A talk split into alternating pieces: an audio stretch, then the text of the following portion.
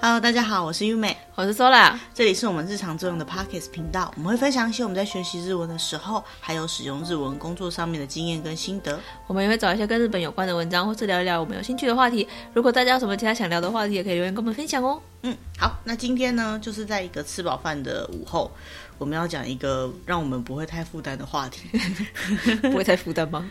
嗯，对，因为吃饱饭了，所以就不会负担。我们今天要讲的是。但其实它也不是日本的东西。我们今天要讲的是拉面。嗯，拉面其实不是日本的哟。嗯，拉面，我们对于日本拉面这个印象很深刻。可是日本人说拉面叫做中华拉面。嗯，中华面，中华面，觉得对他们来讲是中华料理的一种，没有错。好，那诶，首先呢，要先讲到的就是拉面这两个字。拉面其实就是中文了。对，拉面它，嗯，对，它是中文。那它为什么叫拉面？其实有几个比较有趣的说法。他说呢，拉面通常如果在日文，它是写成片假名的拉，然后拉长音面，嗯、或者是平假名也会写拉拉长音然后面。嗯，哎，这时候就会有人说平假名哪有长音啊？对，嗯、如果比较有点日文知识的人就会知道说，对，平假名不能写长音，但它就不是日文，所以它本来就。不是正确的日文字，嗯，所以它就有点像是外来语的表音的意思。所以如果真的要写的话呢，拉，然后那个啊是写一个拉，然后再写一个啊，有没有片假名的？拉啊美，嗯，也可以，嗯，好好，但重点就是它根本就不是这两个字。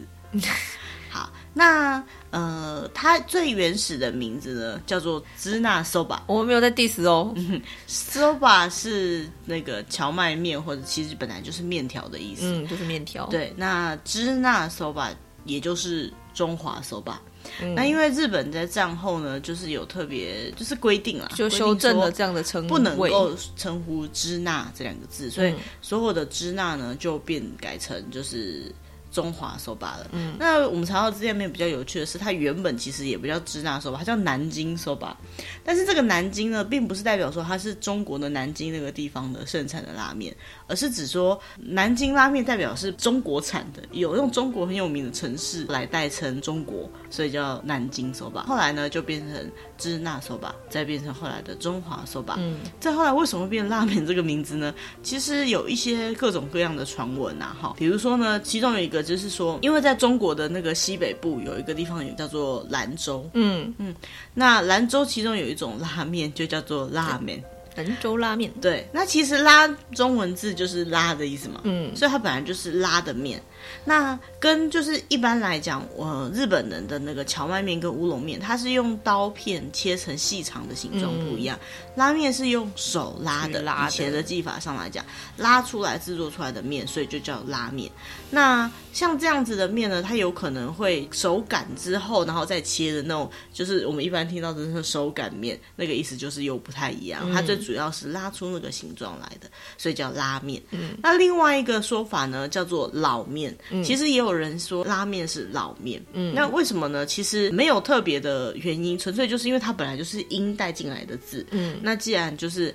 拉这个字跟老这个字听，他们听起来就有点像，所以他们有些地方就是有可能会写拉面或直接写老面。嗯，那第三个说法是我觉得还蛮好笑的，其中一个就是在一九二二年那个时候呢，在北海道的札幌那边有开了一家食堂，叫做竹屋。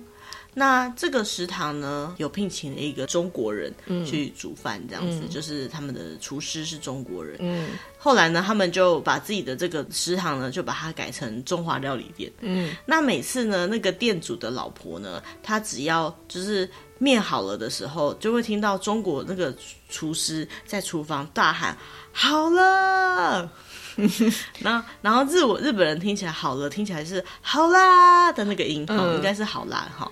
然后呢，所以那个拉面这样来的，嗯，觉得有点牵强了，但是。就是就就是还蛮有趣的啦，就是一个小小小趣闻这样子。嗯、那不管是哪一个，我觉得简单来讲，它本来就不是日本的面，所以很合理嘛。嗯，好，那为什么这个中国的食物会跑到日本去流行，然后发扬光大呢？最主要的原因是因为，呃，根据就是日本有一个拉面博物馆，拉面博物馆，拉面博物馆在横滨那边，嗯，就是有机会可以去看看。那拉面博物馆里面有提到，就是日本拉面的历史，他们大概是最认真在研研究日本拉面历史的一群人之一了吧？哈，那他们有说到，拉面呢是在江户末期，就是他那时候我们上次讲历史的时候讲到那时候开港，嗯，好，就是让外国人进来。那在开港的地区呢，比如说像横滨啊、神户啊、长崎啊、函馆这些有港口的地方，嗯，就有很多很多外国人进来。那当时的中国的面料理，还有那些相关的东西也一起传进来了。嗯，那后来到了明治时代的时候呢，中华的面料理还有一些中华料理呢，都在日本广为流传。最主要是因为那时候有很多很多的中国留学生到日本。嗯，那他们呢就会到处就是扩散啊，嗯、就是到处都会去，也不止在港区，可是港区可能就比较多一点。那而且呢，长崎这个地方呢，本来在。他们 日本开港之前，长崎蛋糕的长崎，对对对，就有很多很多的华侨定居在那里，所以原本就有很多的中华料理店。嗯，那要讲到就是所谓的日本第一家拉面店这种说法呢，哎，可能很多人都有自己，比如说我是什么什么拉面的创始者，好，这个我想就像就像太阳饼第一家之类的，对，可能很难找。可是他们有一个固定的说法，就是我们看到好几份资料，他们都写同一个地方，就是在西元的一九一零年，嗯嗯。那个时候呢，在东京浅草这个区域，浅草就是在那个、嗯、雷门雷门的浅草寺，嗯嗯嗯，那附近呢有一个日本人，他叫做尾崎冠一，好，这个人，那呢，他当时从横滨的中华街那边找来了十二个中国人的厨师，嗯，请他们来开一家给日本人吃的中华料理店，嗯、给日本人吃的中华料理，对，这间店呢叫做来来轩。哦，啊、嗯，这间店呢很有名，就整个盛行起来。那那时候最主要的 menu 上面是有南京 soba，好，或者是支那 soba 之类的那种拉面。嗯，呃，支那是不能讲了，所以就改成中华拉面。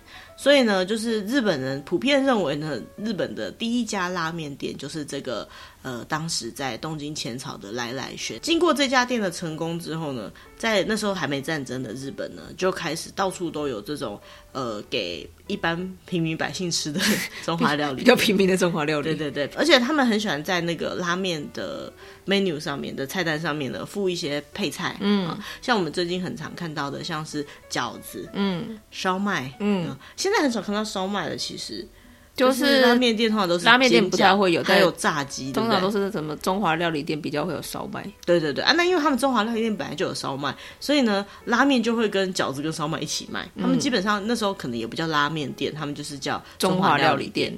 好，然后。接下来呢，等到战争之后呢，因为有很多就是中国大陆来到日本的人，回到日本了，对，回到日本的人，然后他们就、嗯、呃，可能经济条件没那么好，不一定可以开到一家店，或者是不能进到一家店吃，所以那种摊贩型的拉面店就变多了，可能工作到那种，对，可能工作到很晚，然后要吃一点东西，嗯、其实可以想象那个场景啊。哈、嗯。那在这个大概一百年的历史当中呢，其实有很多很多的呃变化跟改变都是日本自己加上去的。嗯，比如说呢，像是呃中国的元素、越南的元素哈，这种南洋或者是亚洲的那个面的元素，或者是这相关的东西呢，都加到日本的这个独特的他们这种面的料理里面。所以呢，不管他们是在面的。这个本身上面，还是在汤头上面，还是在配料上面，都有很多很多的改变，都跟当时可能长得不太一样。嗯嗯嗯。其实面呢，基本上在日本，它可能也会有那个拉面的专门店，就是只吃拉面的，或是请到中华料理店，可能都会有拉面这个选项。嗯。然后或者是是去吃一般的餐馆、餐厅，也可能会有拉面。嗯嗯。然后比较特别的就是。摊贩型的拉面店，不过说特别嘛，台湾那个阳春面那种，以前也都是这样卖的啦。对啊，就是路边摊的那一种。嗯、对，除了就是，但是人在做的这个面以外呢，他们也会发明了很多，就是可以自己做出一碗面的自动贩卖机。嗯，哎，以前有一阵子很流行，但是它那个汤就是没办法很。怎么讲？很用心的做，可能就是粉或者是高汤粉泡出来的。Uh、对对对，所以现在听说越来越少。我前一阵子有看到一篇报道说，日本的这种自动贩卖机的拉面机快要就是快要绝种了，要停产了。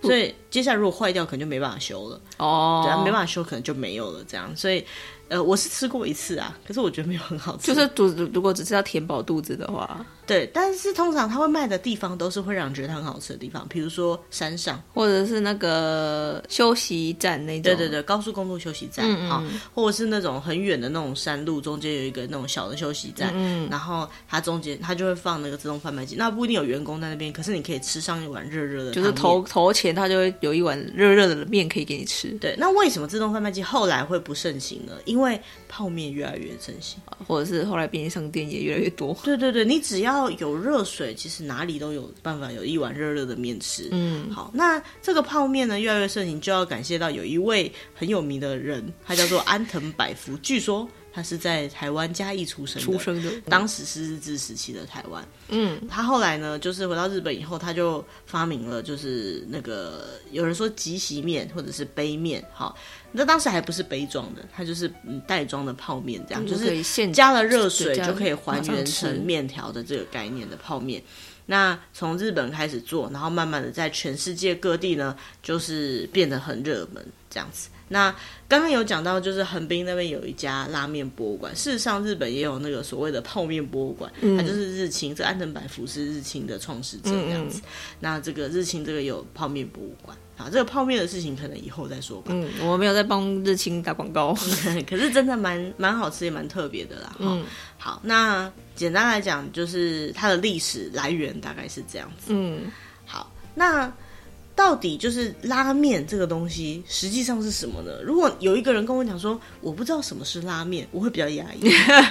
对，但是既然我们把它当做一个主题来看的话，我们就要很认真的去分析说，拉面究竟是一个什么样的东西？什么样的面叫拉面？刚刚为什么它不是乌龙面？为什么它不是那个荞麦面？对，其实日本的面比较有名的就是刚刚说到讲到的这个呃。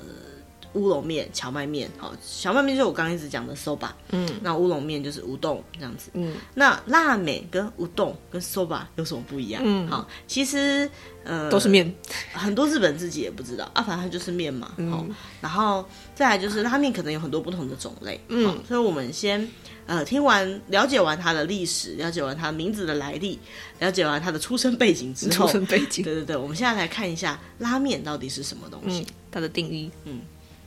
拉面呢，其实在日本来讲，就是荞麦面跟乌龙面以外最大众的一种面。好，那它跟其他的面决定性的不一样呢，是它使用中华面这种面。嗯，好，那作为一个中华的人，我们都是中华子孙，好吗？中华面是什么呢？一般人也不知道。嗯，好，中华面跟其他面的差别在于呢，它有使用碱水，嗯，来做。好，碱水就是那个有加了碱，那叫什么？碱水就是碱重在，也是也有加碱水。对对对对，加了碱的这样子的东西，就是像面黄黄面那样的东西啊。对对对，那因为加了碱水之后呢，拉面就会跟乌龙面跟荞麦面不一样的是，它就会增加一种比较特殊的风味跟口感，还有颜色，嗯，可能有点黄这样子，嗯、偏黄。对，那呃，所以说。在各个地方来讲，基本上有加碱水的才是拉面。嗯，好，日本你不知道什么规约上面，可能是饮食的规约上面讲有加呃碱水才是拉面。那如果没有加的话呢，就是乌龙面。就是它如果一样都是很细，但是它没有加碱水，它也算乌龙面。对，因为像我去日本的时候，我一直以为乌龙面就是很粗那个，我们小时候在台湾吃的乌龙面就是粗的嘛。就、嗯、我去到日本有吃到那种。可能没到那么粗，大概那个一半比较细一点的。然后如果说真的拉面的粗的拉面，可能就是大概那样子。嗯、那我有时候就在想说，那两个差异。对啊，对对对，不是很像吗？嗯，除了就是。呃，刚刚有讲到，就是用刀子切出来的，嗯、或者用拉手拉的出来的差别以外，还有一个就是有没有加入这个碱水，嗯，好、哦，口感上的差别。那一样是拉面，其实有各式各样的面，不知道大家就是对于就是拉面的样子有没有印象？我不是说那些汤哦，我说面本身有那种直直的，嗯，好细长的面，嗯，也有稍微偏粗一点的，嗯。也有一些卷卷的，嗯，然后再粗一点的，卷卷粗一点的，卷卷粗，对对对，各式各样。然后那种还有那种极细面那一种，极细面，对对，现在有流行那种极细面，或是极粗面，极粗面吃起来就跟乌龙面一样，就快变快变乌龙面了。对对对，那为什么要这么多种？是因为接下来要讲是基本的拉拉面呢，有七种种类。嗯，好，那这是七种种类呢，再加上每一家店不同的配方，嗯，它的汤的浓淡度跟它的油那种。所有的浓淡都不只是口感的咸哈、嗯，有时候是浓或者是清淡的这种差异，会让它跟不同的面有不同的效果。嗯，那如果说今天呃，他希望说这个汤头是比较容易粘附在面上面，他可能就会使用比较卷的面，嗯，让你在吃这个面的时候比较容易边吃面就会边吃到那个汤。嗯嗯，对，所以它是有这样的巧思在里面。对，就是最最好吃的口味的那个搭配方法了。对，可以这么说。嗯。好，那在我们找到的文章里面，他把拉面呢基本分成七种种类。嗯，基本好。那当然，现在还有很多两样加在一起的啦，或者是说一些新发明的一些拉面。嗯，好，那个当然都有。但是我们现在先讲的就是基本的、常见的，对，常见的七种。哎，那其实呃，很多人在讲拉面的时候，一开始的想法就会讲说，哦，我喜欢什么什么拉面，我不喜欢什么什么。其实它的多半都是汤的味道。好，可是其实刚刚讲的拉面最重要的还是面，好，嗯、所以就是在介绍完这么多汤的口味的时候，还是要记得就是面才是它的本体这样子。嗯、好，那首先呢，第一个有名的面呢叫做酱油拉面，嗯嗯，酱油拉面很最基本的吧，最基本款的拉面。对，那基本上日本哈有些地方在那种乡下的小店。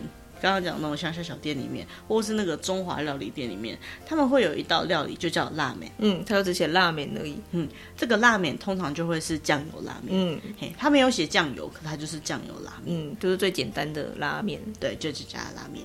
好，那这个嘞，这样的酱油拉面呢，在我们刚刚讲到距今一百年前的那个东京浅草第一家拉面店，跑，那个来来轩里面，据说就有卖这个酱油拉面。嗯，所以我们刚刚讲说，那时候他们卖拉面叫做什么支那拉面啊、南京拉面啊，或许就是这个酱油拉面，说不定。对，因为这应该就是最一开始的拉面的原型的样子了。嗯，那我小时候啊，总有一种酱油拉面就是用酱油下去煮。哦，我我以前不知道，我也是以为是用酱油哎，然后我想说，哇靠，酱油这么咸，但。事实上呢，也不是没有用到酱油，它是用酱油当 base，就是它的底。那、嗯、因为日本的酱油就是跟中华的酱油又有，有一点点不一样，嗯、它相对来讲没有那么的咸，嗯，他们比较在意乎会放一些些就是甜味进去，本酱油本身好、嗯，那所以说呃，他用这个为底，然后呢，他还是一样有用高汤，然后他的高汤有可能就是用那个猪啊，或者是鸡啊，或者是鱼贝类好、嗯、之类的去取出它的高汤，然后。再把它混合出来的结果。嗯，那所以呢，刚刚有讲酱油拉面的基础就是有放酱油下去，那、嗯、个汤头稍微有点偏黑的，黑黑的偏黑、嗯，不是很黑哦，偏黑的，就是基本上这样就算酱油拉面，就是它的底是酱油，然后再加高汤就是酱油拉面，嗯、所以。不同的高汤就会做出完全不同的酱油拉面，嗯，再加上完全不同的酱油也会做出很大的差别。嗯，所以简单来讲是酱油拉面，但是味道是完全不一样的。再配合它会搭配的面，可能也是每个地方不一样。它比较没有那种通常都是搭什么面的那种感觉，嗯，所以印象就会完全不一样。它就是百搭款，对，但它就是基本款。嗯，好，第二个也算是基本款的拉面叫做盐味拉面。呃，日文叫西欧拉面，西欧拉面，不知道人可能以为啊，就是盐盐而已吗？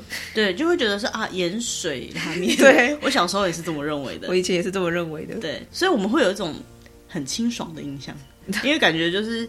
汤就是盐盐水盐而已嘛，只有加盐而已。但事实上它还蛮油的，为什么呢？因为这个盐味拉面呢，它跟酱油拉面之类的不一样的原因，是因为它本身没有什么特殊的味道，嗯，它其实就是煮出来的那个高汤，高汤的透明的感觉，高汤本身啦，高汤本身它没有再另外加调味这样子。对对对，高汤本身的味道。嗯，但是呢，因为它是用高汤，还是高汤嘛，嗯，所以呢，它或许会有可能真的会加盐，就是高汤，因为你如果自己煮自己煮过动物高汤的话，还是要加盐才会有味道啊。的对、嗯，还是要加盐，所以感觉它好像高汤以外只加了盐，就像刚刚的高汤加了酱油，所以叫酱油拉面。嗯，现在高汤加了盐，所以可能叫盐味拉面。对，这算是我们自己的解释。那因为它是高汤的关系，所以动物高汤它该有的那个动物油它还是在的。嗯，所以你如果看到盐味拉面的话，通常它汤是很清淡，就没有特别的颜色，可能就是有一点黄黄的那种高汤的颜色。对对，就高汤色。但是它上面通常都会浮一层油。嗯，对，那那层油没有像其他拉面那么的油，它可能就是猪油或鸡油那个，对，就高汤本身的的熬熬煮出来的油脂。对，大家如果有煮过鸡汤，最上面那一层鸡的油，就是大概那种感觉。嗯嗯，然后这样下去煮，那其实事实上，因为这样子的关系，所以它没有用呃像是酱油，或者说我们等一下讲到味增啊，其他东西的那种很浓烈的味道去带。嗯、所以呢，有人就戏称他说是盐拉面就是一碗无法随便做的拉面。嗯、呃，对，它就是靠考验功力的。对，因为它做出来，它你的高汤、你的面汤是什么味道就什么味道，嗯、你不可你没有办法加其他东西去去左右它，盖掉，掉你不对的味道。嗯、比如说，你如果高汤煮的不好，你没有酱油或其他东西可以把它盖掉，嗯、就是那个味道了。好，但是呢，因为它是用这样子的味道，所以它会有很明显的就是高汤的那个甜味出现。嗯、那再加上呢，我刚刚说它那些油其实还是在的，所以呢，虽然说看起来它是一碗很颜色很淡，然后看起来很清爽的面，但事实上它味道可能也是很咸很浓的。嗯，对对对，好，好，那这是盐拉面的部分，盐味拉面。嗯，那接下来要介绍呢，就是日本非常有名的叫做味增拉面。嗯嗯，相信很多人对于日本拉面的印象会有味增拉面。对，因为就是因为味增就是日本嘛。对，但是很多人去餐厅又不爱点味增拉面。嘿，这样讲有些店家就会哭出来了，因为他们花了很多时间去研发。为什么？因为味噌拉面的口感相对来讲，对于台湾人喜欢吃的味道来说，它是偏浓跟油的。嗯嗯，又咸又浓又油。嗯，好，那。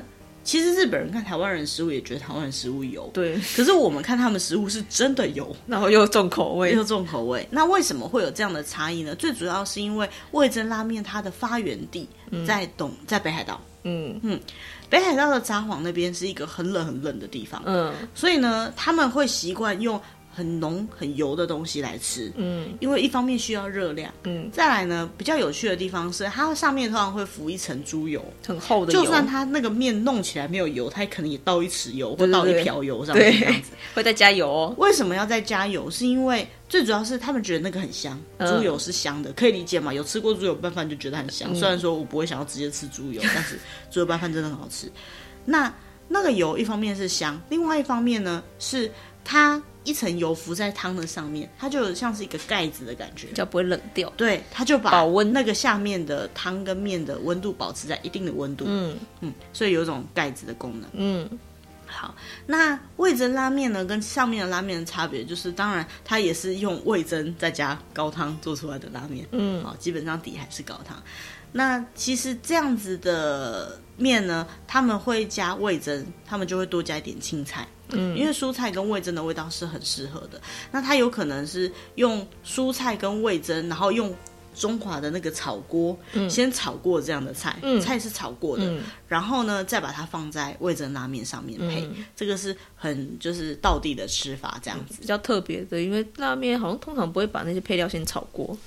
哎，其实中华面他们的印象就有可能会对对对，对，但是其他的拉面很少会放，这个，因为它都是直接放配料在上面。对对对，等一下我们可以大概解释一下，就是上面会放些什么配料。嗯嗯，好，然后再来呢，下一个第四个呢，就是豚骨拉面，大家最熟悉的吧？对，豚骨拉面真的是大家刚刚如果刚刚讲到味噌拉面是大家总是印象中日本有这种拉面的话，豚骨拉面应该就是最常吃的拉面。嗯嗯，在台湾最常吃得到的口味。对，那豚骨拉面最有名的地方就是九州。嗯嗯。九州豚骨拉面，大家一定听过这样的说法，对不对？讲到一兰跟益丰堂，大家就知道了吧？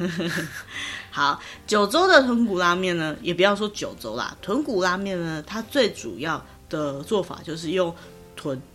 好，就是猪的骨头呢，长时间去熬煮，熬煮煮完以后呢，就像是猪大骨汤一样，嗯、它是有点白白的，有点浓浓、就是稠稠的感觉，因为白呃那个猪骨中间的那个精华都会被煮出来，骨髓那些，对，所以那个汤的浓度呢，跟味道呢，会因为它煮的时间跟它使用猪骨或猪肉的部位，通常是猪骨下去煮的部位有所不同。嗯、那它的特点在于它是用细面。嗯，嘿，为什么要特别讲它用细面呢？因为九州那边大部分的拉面，它最原本的设计都是用细面。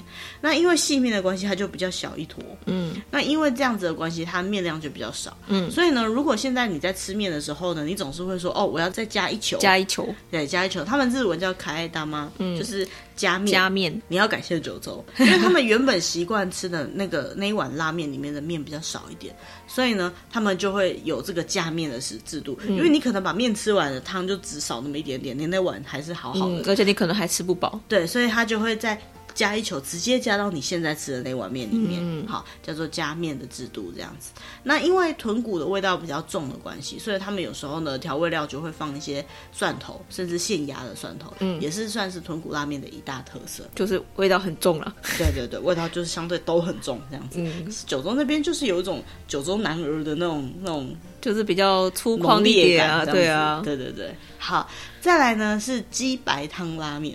呃，中文念起来有点奇怪，嗯，我发音很准吧？鸡白汤拉面 很标准，对，好，鸡白汤拉面呢，它是用鸡或鸡骨，好，基本上是鸡骨架比较多，嗯、长时间下去煮，跟刚刚的猪骨一样，嗯、长时间下去煮，也是煮出那个骨头的精华，所以也是白白有点浊浊的那种汤，嗯，那它的。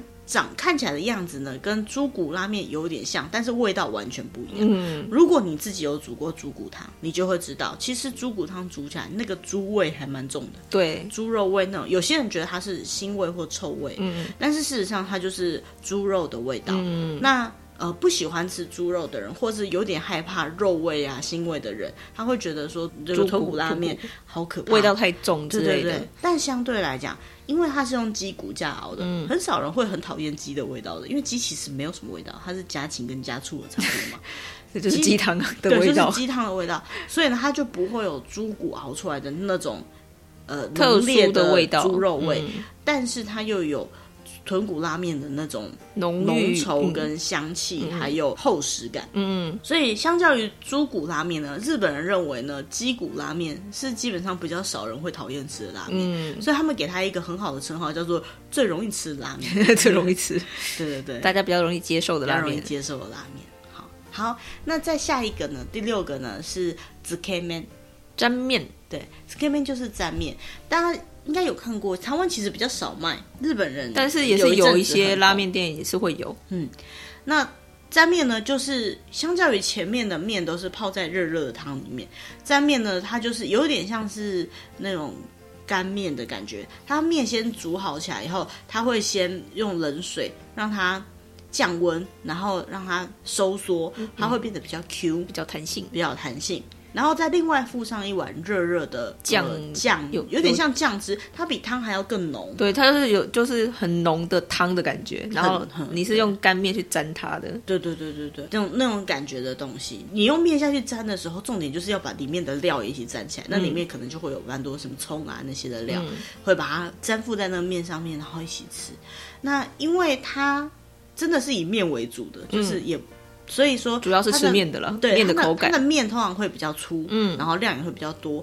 那所以呢，呃，它必须要确定它那个汤啊，它是旁边沾的那个汤，必须要是很重的调味，嗯、要不然面本身没有味道，你沾起来也没有味道的话，那这碗面就没有味道了。对，但是因为他很用心的做他旁边沾的那个那一碗东西，嗯，算是他们的某某一个主体了，嗯，所以呢，他们很常会在吃完之后，如果他那个适合的话，他们会有一种做法叫做斯普瓦里。就是在吃完最后，用那一碗再冲水下去，就冲汤，嗯，下去下去喝，就直接把它沾的那个东西也喝完，这样子。嗯、对，所以有一种比较特别的状况。嗯、那如果你没办法想象那是什么感觉的话，我小时候我不知道你们有没有遇过，我小时候吃霸丸的时候。哦，你说吃完霸王再加汤吗？嗯，或者是加甜不辣都这样吃啊，脏话吃法。对对对，或吃甜不辣。甜不辣的话，那个我说的甜不辣不是炸的那种，就是汤一碗那个什么塞门甜不辣那种甜不辣。会加酱，关东煮型的那种甜不辣，台湾的。他们不是你在吃的时候都会加酱嘛？嗯。然后最后你就是再舀一碗清汤下去，然后把那个那个里面的那个剩下的那个碗棒的酱一起喝掉，这样子。对，那这个就有点像是那种感觉。嗯。嗯，那最后一个呢是油油面，嘿，它叫做阿布拉手把，手把就是刚荞麦面那个手把。嗯，其实应该就是我们类似像我们知道的油面了，对对对，就比较粗一点的那一种。对，那它就是有点像是我们在那个我们的那个蛋仔面的摊贩上，不是蛋仔面，阳春面那种摊贩上看到那个。会拿来做肉羹面的那种油面，那它再出一些些口感，你再 Q 一点，然后它就是用拌的，对，就是大米了。就是呢，前面第一一开始我们讲那一堆都是汤面，嗯，刚刚有一个沾面，对不对？那这个比较特别的是，它是没有汤用来拌的面。嗯，好，那我觉得干拌面台湾人一定都很习惯了，嗯、可是台湾的干拌面比较不会那么多料。嗯，它的料蛮多的，酱而已。嗯，酱嘛，就是呃，它的料就是。通常就是比较多一点点，甚至会放那个生蛋黄之类。嗯，有些人会觉得说，没有汤的面怎么能算拉面呢？因为有些人就觉得说，拉面就是要有汤。嗯，所以记得我们刚刚前面讲的，拉面重点还是面啊，所以它当然是一碗面。好，那呃，而且它是有加碱水的。对，而且呢，其实刚刚前面讲的就是拉面的汤，其实多半都蛮油的。所以热量都很高，相较之下，拌面呢热量是低的，因为它是边拌边吃，它的它就是在面里面加一些少量的酱汁，嗯，然后。很容易会留在底下，所以你就要边拌边吃。嗯，那所以呢，它其实就是怎么讲呢？整体热量来讲，会比前面讲的那些拉面的热量都还低。应该说，它拉面的汤本身热量就很高了，所以少了汤，它应该就是会少很多。对，没错。那其实台湾如果有人就是稍微再讲究一下，就是饮食热量的时候，就知道台湾人的拌面是一点都热量不低的。对啊，对，因为他们我们习惯用比较油的东西下去拌这样子，或是那钠也很高啊。对，为了能让面本身其实也会加盐。对，为了让面不会粘连，我们加的那些油量是超级多的。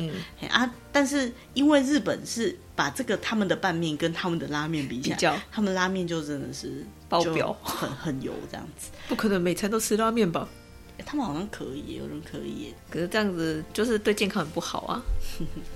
好，那我们现在来大概刚刚提的就是这几种，它是拉面的种类，大概就是汤的种类，或者是没有汤的口味的种类。口味的种类。嗯、现在我们要讲的是它上面放的那些料，嗯、你有没有特别喜欢的拉面配料？就是蛋，你喜欢蛋，就是那个他们他们叫我们台湾叫糖心蛋，嗯，他们叫味玉，味玉味味道的味，然后那个蛋就是玉嘛，嗯，那个玉子玉米的玉，对对对，味玉阿基兹 K 他马狗。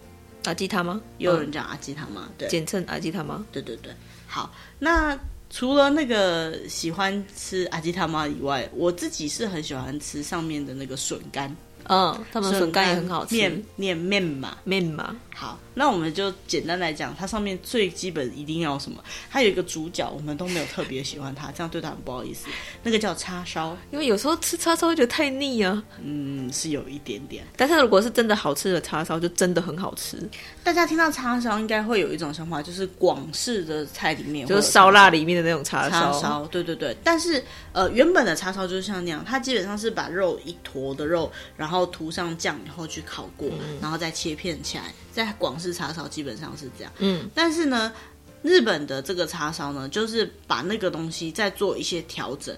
那以前基本上只有猪肉，后来呢，有可能也会用鸡肉或者是猪以外的鸡叉烧之类的，对，或者是猪以外，我有看过牛的叉烧哦，好像有那个就太高级了一点。嗯，就是不同的叉烧。嗯、那除了这个以外呢，也不一定真的是放叉烧那一块肉。我有看过有人放空巴的，有有有也是有，就是控台中文台湾吃那个矿肉饭的那个一整块的那种矿肉有没有？嗯、然后或者是用猪梅花。或猪五花片，好、嗯，像烫锅或者是什么的，嗯、就有各式各样的不同的肉。那根据店或者是地区的话，也会很有不一样。嗯、那最近呢，就是除了这个方法以外，还有就是像法国会用到那个低温烹调法，就是我们说的苏肥，嗯，好，或者是相关的一些料理法，也会用那种方法来料理叉烧。那你就会看到那个叉烧的颜色呢，有点那种粉色的，粉色粉嫩粉嫩的，看到完全不一样的叉烧这样子。嗯嗯，好，那再来呢？要讲到的就是第二个，就我喜欢吃的那个叫面马。笋干，嗯，面马就是笋干，它其实是将蒸过的那个竹笋，然后用盐泡腌制啊，就是有腌过以后，腌过再做发酵，它其实有一点发酵过。嗯，那基本上呢，这样子的东西，他们只会放在拉面上面。刚刚讲那个什么乌龙面或荞麦面上，基本上不会有笋干。对啊，所以算是拉面独特的。仔细回想吃过的乌龙面跟荞麦面，如果你有吃到笋干的话，那应该不是道地的日式口味。是对，为什么？因为它有一点味道比较重一点，嗯、所以它如果放在太清淡的味道的时候，它那个发酵的味道会太明显。嗯，好，发酵或是酱腌制的味道会太明显。行，不够搭了。对，那好吃的笋干呢，理论上是要比较粗，然后比较脆一点。如果它比较软的话，有时候就如果说软是比较韧，就是比较难咬的话，就，就不是很好吃了。可是啊，也最近也有人啊，他们就用那个笋子的尖端，就是上面那个已经快要虚虚的那个部分来做，嗯、就会做出很软很软的那个笋干哦。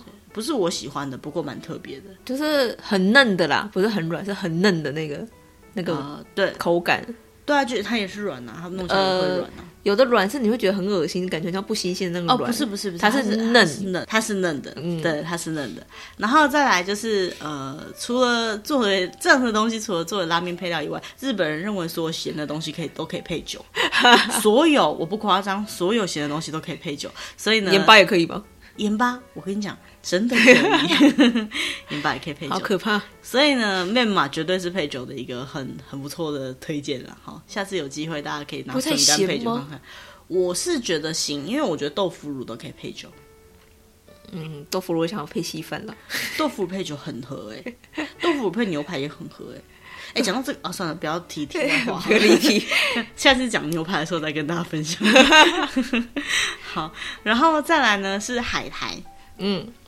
海苔的话，大家应该就蛮常看到的拉面上面附一片海苔的吧？好像有时候就觉得没放海苔就就不太像拉面，就少了什么东西。对，但是对于日本人来讲，海苔原本是放在寿司上面用的食材。好，那因为它有一种特殊的香味，再加上它营养很丰富，嗯，然后它还有那个海的那个鲜味，嗯，所以说很常被拿来使用。嗯，可是事实上呢，海苔的这个味道跟汤的味道不一定是。每一种汤都适合的，所以有些店呢，它也是不能放海苔上去的。有一些口味啦，嗯，有些店的有一些口味是不适合放海苔，它就不会放海苔。你想象，它如果不太适合跟海味结合的东西，就不能放海苔。它可能会让那个海苔反而变得很明显的那个海菜味吗？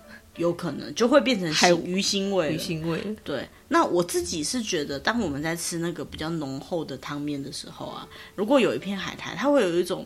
Refresh 的感觉，解腻吗？对，它很解腻，所以我还蛮介意上面有没有海苔的。但是我是没有，我在看这篇文章之前，我是没想过说海苔会不适合放在拉面上啊。但是后来想想，好像也是有可能。不过我之前真的就是会海苔加量这样子，海苔加量，因为我每一口吃完我都想要吃一口海苔。后来仔细想想，的确好像也是有吃过几次，会发现它那个拉面上面真的不放海苔的。嗯，对，没错。我在台湾人就会有那个印象，所以台式的日本拉面 就会都放，不管什么口味都给他加海苔。对对对。其实说实在，台式日本拉面不一定不好吃，我们大家可以讨论一下。我觉得它不是不好吃，只是跟我们印象中正统的日本拉面不一样。嗯，它也经过改良。再来是葱，不喜欢，我也不加。虽然说日本的葱比较好吃啦，日本葱为什么比较好吃？嗯，比较没有那个葱味，没有葱味。但是就是对于葱这个东西还是有点抵抗，所以没还是没有很喜欢吃。我没有很喜欢吃葱，不过呢，葱因为它有它独特的香味跟辛辣味，所以它跟拉面基本上是很合的。那呃，当然不是一定要放，但是有些拉面根本主体就是葱，比如说葱拉面，嗯，葱或者是葱加倍的葱拉面，对对对，还可以再加葱哦。对，葱加倍的葱拉面就整碗都是葱这样子。嗯那葱的切法也会各个地方不一样，像有些地方它会把它切得很像蒜，很大片的这样切切摆在上面，然后或者是切成葱花，还有一种叫做白法葱，就是说把它切成丝，然后只用葱白的部分这样子。嗯、那其实不同的切法会有不同的口感，它的辛辣味也会不太一样。嗯、再来，它使用的葱的地区也是不太一样的，比如说像是东京、东日本，好，他们大概就是用白葱居多。而京都、大阪那些西日本的地方，他们一般来讲是用青葱。当然，每个地区也会有每个地区特殊的葱，比如像是京都那边有一种很有名的葱叫九条葱，嗯，超有名的。嗯，那如果说来到宜兰的话，就要用 三星葱，对之类的，它就是有名的葱，他们叫 Brando Negi，就是他们只要有品牌的就叫 Brando 这样子。嗯、对，那其实葱就是日本拉面的一个很重要的灵魂吧，就我想对有些人来讲，我觉得日本的葱是不吃啊。我觉得日本的葱好像跟就是不像台湾一样，就是那么多人讨厌的。因为日本好像蛮少人讨厌葱的。哎，其实我在日本也吃哎，然后我我我家人就会笑我说：“嘿啦，日本的都比较好吃。”可是不是，因为台湾的葱有时候比较呛，我在猜是不是日照跟温度的关系，然后还有品种，可能品种有关系。我觉得品种有关系。然后日本的葱它相对来讲比较不会那么有那种甜甜的那个感觉的呛味。嗯，我有点难形容，反正就是我害怕的葱的味道。那所以就是在日本，我有时候会吃葱。对，就是不一样的口感啦。嗯，好，喜欢的人很喜欢，真的 就是葱拉面啊，都是都是葱啊，然后你还可以再加葱，就是比如说像有些人喜欢吃玉米，他就可以接受整碗都是玉米的拉面一样。嗯，好吧，对不对？好，再来呢是味玉，味玉，我最喜欢的卫浴。阿鸡汤嘛，就是呃那个溏心溏心蛋，有味道的蛋。台湾叫温泉蛋，但日本的温泉蛋不是这样。哦，日本的温泉蛋是蛋白没有固化的，对，就是很很不熟的那一种。没有吧？台湾人现在也会叫糖糖心蛋、温泉蛋。对对对，但是但是以前会叫温泉蛋。对，我小时候会以为就是中，它像像是水煮蛋，外面已经固定，然后中间蛋黄有一点点不熟，然后有味道的那种蛋。我们小时候好像是叫温泉蛋，后来他们被证明过，对，温泉蛋其实是因为你放在温泉水里面煮，所以它不会煮很半熟不熟的感觉，所以捞起来的时候，它只有蛋黄有点固化了，但是蛋白还是散散的。所以那种蛋如果真的倒进去面里面，你基本上吃不到蛋白，它会散掉。但是溏心蛋就不一样，溏心蛋是本身就像是一颗水煮蛋，嗯、它中间的蛋黄有点不熟，切开会流出来一点那个蛋黄，嗯，然后它因为有煮完以后再去泡在那个腌制的那个酱油啊酱汁里面，对，所以它会有味道，嗯，好，所以呢，呃，它其实就是那个水煮蛋的一种，嗯，只是它有在腌上那个酱汁的味道，有点像日本的卤蛋，嗯，基本上有些面店它的那个溏心蛋是。附在里面的，但是大部分的面店溏心蛋都是没有附在里面的。呃，对对对对，去日本吃，它那个好像蛋要另外点的。对对对，它都是属于有料的那个配料，有料就是有要付钱的配料这样子。嗯嗯，那基本上，如果这个蛋要调味的话，酱油去调味是最多的。嗯、但在有些地方，你也会看到用盐。去腌，或者是用味增去腌的。嗯嗯。好，那呃中间的那个蛋黄的部分，像我们刚刚讲的，半熟的比较多。嗯。但是呢，也有一些在一些老店，他会把它好好的煮到熟的那种店，就是卤蛋的啦，就是卤蛋。对对对，就是台湾的卤蛋。其实这个就是每个地方不一样的那个传统文化。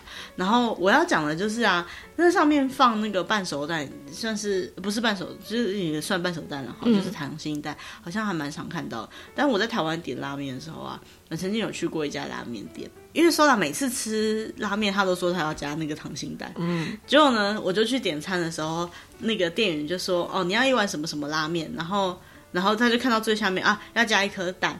然后我就说：“对，啊加一颗蛋。”他说：“那他原本上面就有附半个蛋了，所以这个你不要吗？”为什么？我就想，为什么不要？为什么？我说：“呃，要啊。”他说：“哦，那所以你要吃一颗半的蛋吗？”我就觉得不可以吗？这样讲起来好像一颗半的蛋好像很多似的这样子，就是。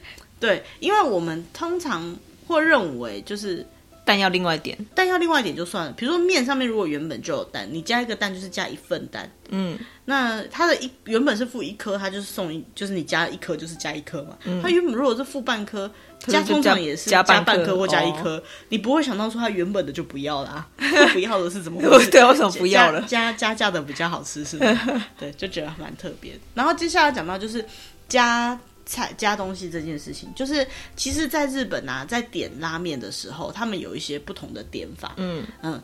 所谓的不同点法就是其实就是两种，其实两种，一种就是直接跟店员点，看着 menu 点那种。嗯嗯。那还有一种呢，他们会卖放一台像贩卖机的东西在旁边，你先去旁边按你要的东西，然后拿到那张餐券，然后再去桌上坐到位坐下以后，把那个券交给店员。嗯。那你就不用跟店员有金钱上的往来，其实这样子比较干净，或者是直接跟店员接触啊，因为你有时候只是放在那个桌上而已，然后他就会把那个你的餐券收过去。对对对，其实还蛮方便的。但是呢，比较有趣的地方就是因为一般那个卖券的那个机器，他们以前为什么会有这个机器？好像来源是他们各个食堂都会有，就是餐厅都会有，哦、因为这样就不用去接触了嘛，然后就不用一一直找找一个人帮你点餐这样子，对对对，减少少一个人这样子。然后，嗯、呃，还有他们如果去弄，就是我记得我以前在学校，就是日本的大学念、嗯、念书的时候，他们的那个。呃，吃饭的餐厅，嗯，就是食堂也会买这种机器啊，所以也不一定只有拉面店会有这样的东西。嗯，但是比较奇妙的是，它就通常不会有照片。嗯，对，所以呢，外国人去就很困扰，超崩溃。我不知道我要点什么，对，所以他们可能另外就要再要那个 menu 来看这样子。嗯，有啦，现在有一些就是观光客比较多的地方，它有的会已经在上面已经有图片啊，有的或者是他会再提供另外一张菜单。嗯，有图片的菜单给外国人用的。嗯、那讲到这个呢，就是如果要用那个自动贩卖机买那个票的情况下，要怎么买呢？其实他就是呃去找到那台自动贩卖机，然后呢，他要稍微看一下，就是上面写的是什么东西。如果能够调整任何东西，它都会在上面有显示。嗯，有些东西是调整用的按钮，所以你按下去是不会再加钱上去的。那有些东西呢，你按下去有加钱，就代表这个功能是要付另外付费的。嗯，对，会有一个汤底，然后如果可以给你选面，或者是你要不要再多加一球面，它就可以选。还有其他配料，包括啤酒啊、炸鸡啊，都可以这样直接按。嗯、那比较特别的是，如果是一些比较老式一点的自动贩卖机的话呢，它是不能够用呃。五千块或是一万块的钞票的，嗯，所以要记得，就是要去吃拉面的话，有可能你需要准备一些零钱，要不然你可能没办法塞。太大张的你就没办法用了。对，然后但是也没那么可怜啦。如果真的需要的话，其实可以跟店员换钱。对，但是你也要会讲啊，就是这个会讲。如果说他是连这个机器都没有的话，你就要口头去跟店员点餐了。那在一些比较有名的老店啊，或者是东京、大阪以外的地方，他们的拉面店通常有可能因为没什么人，也不需要用到那个贩卖机，嗯、或者是没有导入那个贩卖机餐券机的话呢，他就是要口头去跟店员点餐。通常会有就是所谓的 menu，就是价目表。那上面呢，有时候可能写直的，写横的，不管，反正呢，你就看你想吃什么，然后想办法告诉店员你想吃什么，就直接跟店员点就好了。对，然后通常支付的这个状况呢，都是后来才付款。嗯，好，但有些店呢，有可能就是点完就付款了，那就看不同的状况这样。对，就看他怎么跟你讲的。对，然后这里有一件很好笑的，就是如果说呢，你就是不知道该怎么点，因为你是外国人，嗯、然后你又看不懂那个面的话呢，呃。有一个小小的方式，就像 就是选择题都猜 C 这种概念一样，不不会就写三，对，不会就写 C 跟三这样的情况下呢，通常呢。店员有可能也不会英文，所以他可能或者很忙，你也没办法找他问他。那这时候当然不是百分之百的机遇，但是我们找到这篇文章呢，他是吃了五千碗以上的拉面，他写的一些心得。他说呢，该怎么样去点一碗那家面店就是特别推荐的面呢？嗯，就是点它最左上角的那个按钮。如果它是餐券机的话，你就直接按左上角的那个，嗯，最左上角的那个按钮。通常呢，就是它最推荐的地方，嗯，它可能按钮特别的大。嗯，特别的大。对对对，为什么呢？因为就人类的眼眼神，就是你的视线来看的话呢，那个地方是最自然的，然后也可能是他最推荐的地方。所以呢，如果你不知道点什么的话，看到点那个就对了。嗯嗯，好。那还有一种状况呢，是它有可能是那个。纸本的那个菜单，菜单，那菜单他们通常写直的比较多哈。那如果写直的的菜单的话呢，你就选最右边的那个，第一个，绝对不会错。对，通常那个就是最简单、最单纯的，嗯，最基本、基本。基本款，对。那如果是横写的部分呢，你就写最上面的那一个嘛，嗯，对不对？这不就很简单了吗？好，所以再讲一次哦。如果你是用那个卖券的那个机器的话，你就点左上的那一个；如果你是只写的菜单，就写右边的那一个；如果你是横写的菜单，就写最上面的那一个。重点是它这段文字全部都是用日文写的。如果我都看不懂这段文字的话，那我怎么知道怎么点呢、啊？我怎么知道我怎么点啊？日本人真的很天才，可能就是不知道哎。可能这文章就是像我们这样，就是看得懂日文，可以去分享给自己看不懂日文的朋友嘛。嗯，嗯，非常的有趣的一种写法。嗯，我自己的点法不一样哎、欸，我通常会在我认为应该是最基础版的那个那个领域里面。其实我因为我们不会看不懂，可是就算你看得懂，你也不见得知道里面是什么。嗯，有时候会不知道他在写他写的东西是什么东西。对对对，所以我会在我看得懂最基础的里面挑一个，就是最贵的再下来的那一个。最贵再下来，第二贵的可能有八百二、一千块、九呃一千八百二，然后九百二、一千块、两千块、一一千五之类的，嗯、我可能就点呃一千、一千二、一千五、两千这样子，那我可能就点一千五那个。对啊，就第二贵的嘛。对对对对对，因为因为我觉得就是。不要点最便宜，最便宜可能太单纯，上面也没配料或，可能会觉得吃了有点无聊，吃可能不会不不会到难吃，但可能可能觉得太无聊。对，然后最贵的可能又就是太多，嗯、我不知道为什么总觉得它会很多。然后倒数第二个，我总觉得是最好的。我好像很常，比如说如果我们去吃烧肉，有没有？然后那种烧肉的那种套餐的哦，塞啊，对我通常也是点，就是倒数第二贵的哦。除非我已经很明确知道里面是什么内容，我可以选一个。嗯。好，我觉得这还蛮好笑的。好，那还有一点呢，也是就是在吃拉面的时候一个很特别的地方，就是吃拉面的礼仪。嗯嗯，通常来讲呢，就是要能够好好的吃拉面，有一个很重要的事情。第一点就是我们不是很常就是都会说手机先吃，对，相机先吃嘛。但是如果你真的要在拉面店拍照的话，请你动作快一点。嗯，因为呢，通常不是因为就是拉面店不是不能拍照，所以你要拍快一点，这样不是，是因为面通常是有可能是比较细的面，那你如果想要赶快吃的话，呃，不，你如果不赶快吃的话，它就会泡烂了、胀了、泡烂了，了，就不好吃了，嗯、而且有可能汤也会冷掉，嗯、所以你要赶快拍完才能吃到它最好吃的那个口味。嗯嗯，好，所以动作一定要快一点。当然也是有一些地方它是不能拍照，可通常是不能拍厨房啦，所以你如果要拍或者是要拍到那个店员的话，你真的一定要先问一下，好，这个是基本礼貌，嗯、哪一家店都一样，也不只是拉面。对，那还有一件事情呢，蛮有趣的，就是在吃的时候，请记得要发出声音，没有强制啦，如果你发不出来也没关系啦。不是说你在吃的时候要边说好嚼好嚼好嚼，不是呢，是你在吃的时候呢，你可以发出声音去吸那个面，就是那种。我们小时候如果这样吃饭会被骂，对不对？对，小时候这样吃面一定会被骂。嗯，但是为什么他们要这样吃呢？其实这个声音我后来有经过一点小小的研究。它不是为了那个声音，它其实是为了那个吃法。对，你在这样子吸的时候呢，你会把空气跟面跟汤一起吸起来。嗯，对。如果你那边慢慢的夹进嘴巴里面，汤就流光了。嗯，而且呢，这个动作会造成它那个香气不见了。嗯，就是没办法全部进嘴巴里面。嗯，如果你是有在喝。那个红葡萄酒或白葡萄酒就是品酒哦，嗯，你会知道说香味是很重要的，所以在我们在喝白酒的时候，如果有你看过有人就是专业在品酒，他们有时候一口酒喝进去，他就这样子，就是为了要让酒体跟空气可以重均匀的混合，然后把那个香气绝对的带出来，这样子。嗯、所以呢，其实正常来讲，吃拉面是要用吸的，嗯，而且可以吸出声音来的。但是呢，如果没办法真的吸出声音的话，要是你那样吸可能会呛到的话，那就不用那么不用不用那么不用那么坚持，强迫自己也没关系。它的目的是要能够感受到香气啊，好啊，真的不行。我还有听过一个说法，是因为拉面很烫嘛，嗯，它这样这样子吸比较不会烫伤，因为它就是把那个空气一起吸起来，哦、你就不会直接接触到那个面条。对，反正总之来讲，就是吸这个是不会被骂的，不要瞪人，好不好会被阿妈骂。可是它可以发出吸的声音，不代表你可以发出咀嚼的声音，这是两回事。对，所以吸这个是没问题的，但是请你不要，就是不要特别，就是边吃边嚼或者什么那种嚼嚼嚼的声音，不要那么大声，或者边吃边讲话之类的。边吃边讲话会让那个面糊掉哦，吃太久。好，然后还有一点呢、啊，就是呃，吃拉面基本上不是一个可以久坐的地方，嗯、因为大家都是快速的吃完，快速的走，都是为了填饱肚子。如果有人知道说吃拉面，他们通常就是。快速可以吃完的东西，有点类似我们去摊贩吃一碗面，快速吃完，或者是他们很常是那个呃，喝完酒之后就来一碗拉面，嗯，嘿，就是那种感觉，垫肚子的，对，垫肚子的。所以呢，基本上后面如果还有人在等的话呢，请尽快吃完，尽快让位置，嗯嗯，好，那并不是什么咖啡店可以让你慢慢坐的地方，嗯。然后日本人就还蛮在意，比如说像排队的时候礼仪啊，就是呃，你要大家都到齐的时候才能去排队啊，或者是排队的时候不可以抽烟喝酒啊。然后排队的时候要直直的排队啊之类的，这样，因为他们那个啦，有有很多拉面店都是需要排队的，对，所以他们就会有特殊这样子的一些礼仪。